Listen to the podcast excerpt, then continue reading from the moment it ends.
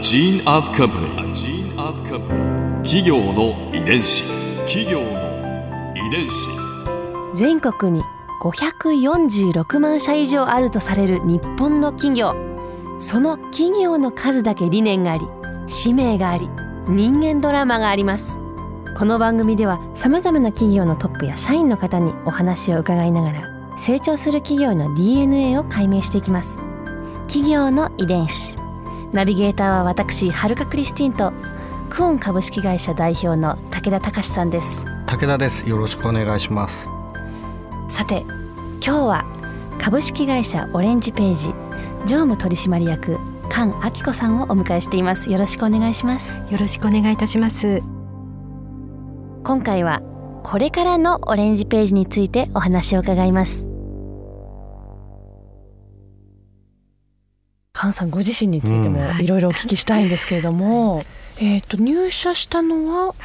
何年なんですか、はい、その1988年に、えー、大英から独立したその年に株式会社オレンジページが出来上がった社員1号になります。私あのとにかく雑誌が大好きであのもう本当に中学校2年生ぐらいからいろんな雑誌を小脇に抱えてちょっと大人ぶっているみたいなそんな感じでもうありとあらゆる雑誌を読んで育った世代なので、はい、割と早い段階から出版社に行きたいなっていうふうには思っていたんですけれども、オレンジページが気になったのは何だったんですか？この安さとこのクオリティのバランスというのがちょっと衝撃的だったんですね。でその3号目に、はい。トイレのインテリアというタイトルでオレンジページが出たんですけど、はい、3号目のトイレのインテリアを見た時に思わず買ってしまってトイレのインテリアを表紙に特集に持ってくるというその潔さというか確かに気になるタイトルではありますよね、はい、この感覚って何なんだろうっていうふうに思ってたところ求人広告にオレンジページ株式会社として独立するので募集というのが出てちょっと興味があるんですけどっていうふうに言ったら「あなた今どこにいるの?」って言うんでああの割とすぐ近くで働いてますけれどもって言ったら「じゃあ今日帰りに夕方6時半ぐらいに そんなないってはい。ででまた私もふらふらとなんか行って、はい、で当時のその編集長2代目の編集長と副社長に面談してそして自宅に帰ったら自宅の留守電がついていてでピッとつけたらあの合格しましたので 早いですね。早っ。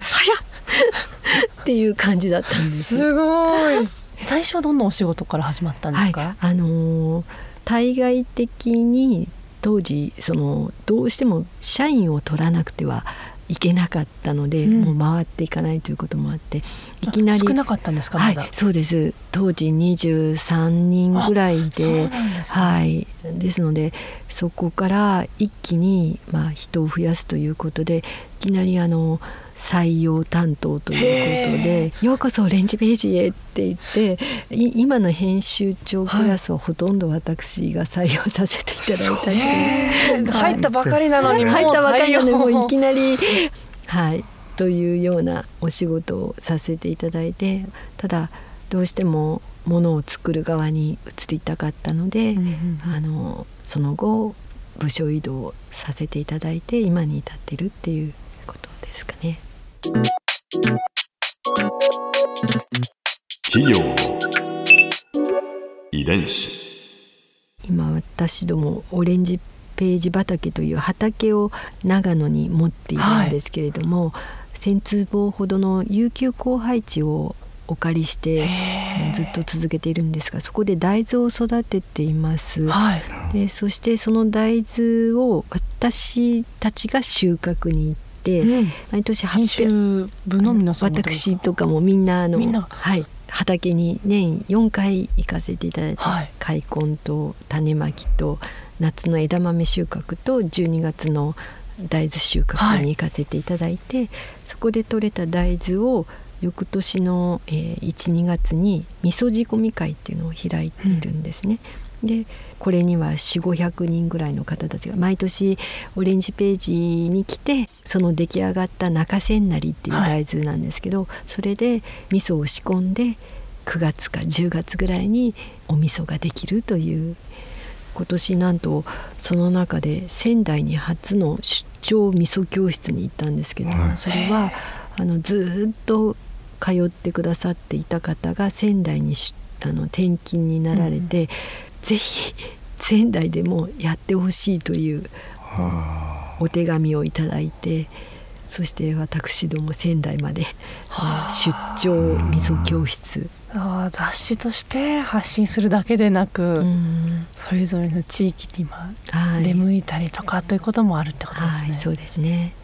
コアな読者とはそういう直接触れ合う機会を作られるんですね。そうですね。一時期はグルインという形で読者の方たちを呼んでグルインというのはグループインタビューですね。をさせていただいてあの実際に同じテーブルでという形でやっていたんですけれどももっと違った形でものを一緒にそういったイベントものを作ったり、うん、あとはお宅訪問というのも随分前からやらせていただいてるんですけども、あのちょっと失礼しますっていうふうに言って中を見させていただいてこの洗濯機をお買いになられた理由は何ですかとか、そういったことをあと今日の晩ご飯はどうなってますかとかこれは昨日の残りですか？みたいなところからその野菜の使い回しの仕方だったり見させていただけるんですよね。なんかあのお嫌じゃないというかオレンジページならどうぞどうぞと言って最後にはあのご飯食べていきなさいよっていうふうに言ってくださるそういったあの読者の方に、はい、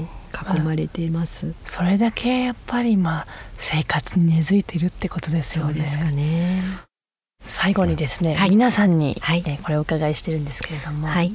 かなり未来の話になります、はい、100年後株式会社オレンジページはどんな会社になっていると思いますか？またどんな会社になっていてほしいですか、はい、日常の食は連続性の中にあるというふうに思っています。続けていく続けるっていうことは実は随分迫力のある意味を持つものだというふうに思っていてその後生きている時間ずっと続けているものはその専門だったはずのものをきっと追い抜いているんだというふうに思っています。うん、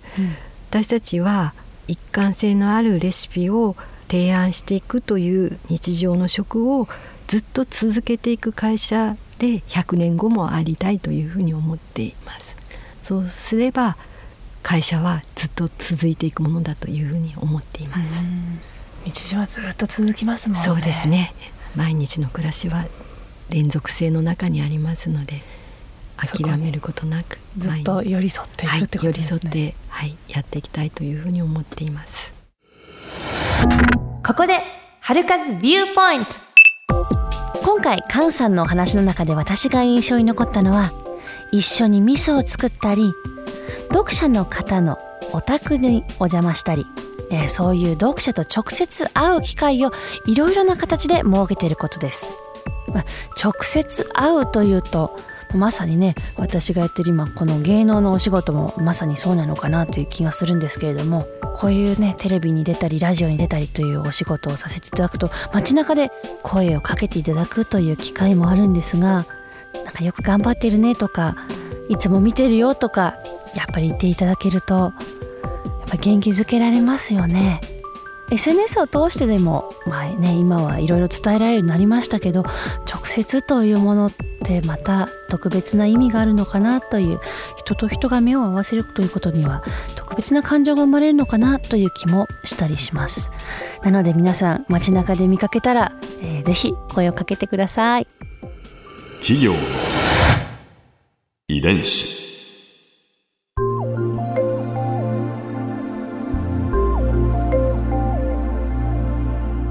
さてこの番組はポッドキャストのほかスマートフォンタブレット向けアプリ JFN パークでも聞くことができます。